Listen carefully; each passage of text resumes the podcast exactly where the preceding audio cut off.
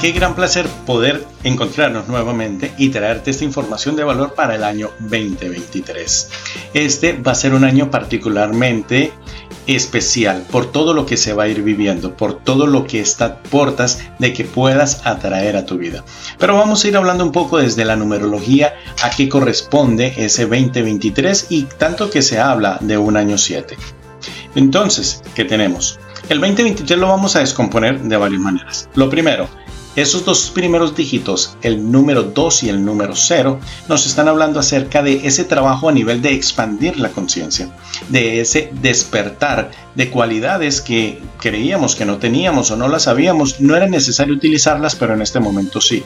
Por lo tanto, muchas personas han ido viviendo a lo largo del año 2000 en adelante procesos de apertura de conciencia y empezamos todos a ver la vida de una manera diferente y este tránsito se va a ir dando hasta el año 2029 cuando ya esté finalizando. Entonces está implícito todo ese tiempo esta información, de recordar realmente quiénes somos e ir haciendo esos cambios. Y muchas veces esos cambios son un poco radicales, pero esos cambios nos están acercando a vivir una nueva realidad.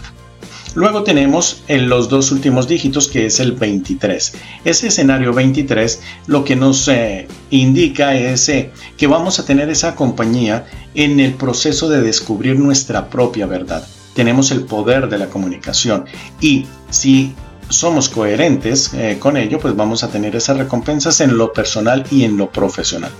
Luego tenemos entonces lo concerniente a ese 23 se convierte en un número 5 tenemos esa sumatoria y desde ahí entonces vemos que se puede decir, descubro mi verdad, la vivo y la comunico con compasión, ¿sí? pero comunico mi sentir. Por lo tanto, el expresar nuestras emociones es importante.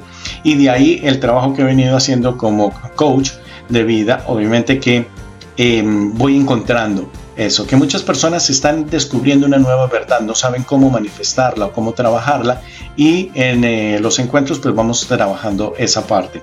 Así que se va viviendo eso. Y si tú lo estás experimentando, date el permiso de poder vivir en autenticidad cada uno de los escenarios que vas, que vas teniendo.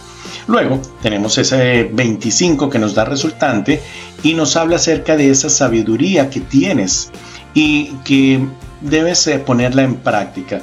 Entonces, a través de la observación, a través de esa experiencia que has ido teniendo, conecta con esa intuición y es importante que eh, tengas esa coherencia fundamental.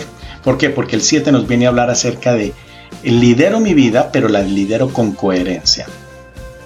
Y ahí viene una pregunta fundamental que debes hacerte. ¿Eres realmente el líder de tu propia vida? Estás actuando en coherencia. ¿Y qué es coherencia? Por ejemplo, el que lo que hago es lo que me hace feliz, lo que siento que es lo que debo hacer. Hay ocasiones en las cuales tú habrás vivido experiencias de, por ejemplo, mira, no querías hacer algo y terminaste haciéndolo. ¿Cómo fue esa experiencia? Y eh, contrástala con la ocasión en la cual hiciste algo que realmente te gustaba hacer, que querías hacerlo y vas a encontrar que tu emoción es diferente, el resultado fue diferente. Y eso es lo que debes ir generando, esos espacios de actuar en coherencia con tu sentir, con lo que realmente te haga feliz. ¿Y cómo conectas con ello? Mira, la congruencia también, si la puedes llamar de esa manera, la congruencia es muy importante en este tiempo. Entonces, sientes qué es lo que te hace feliz.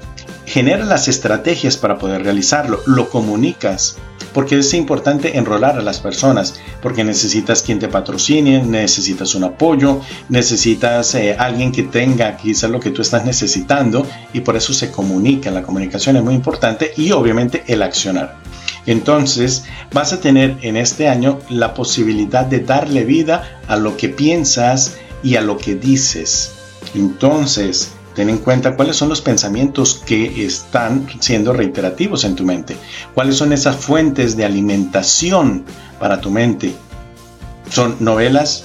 ¿Son los noticieros y la misma tragedia de siempre?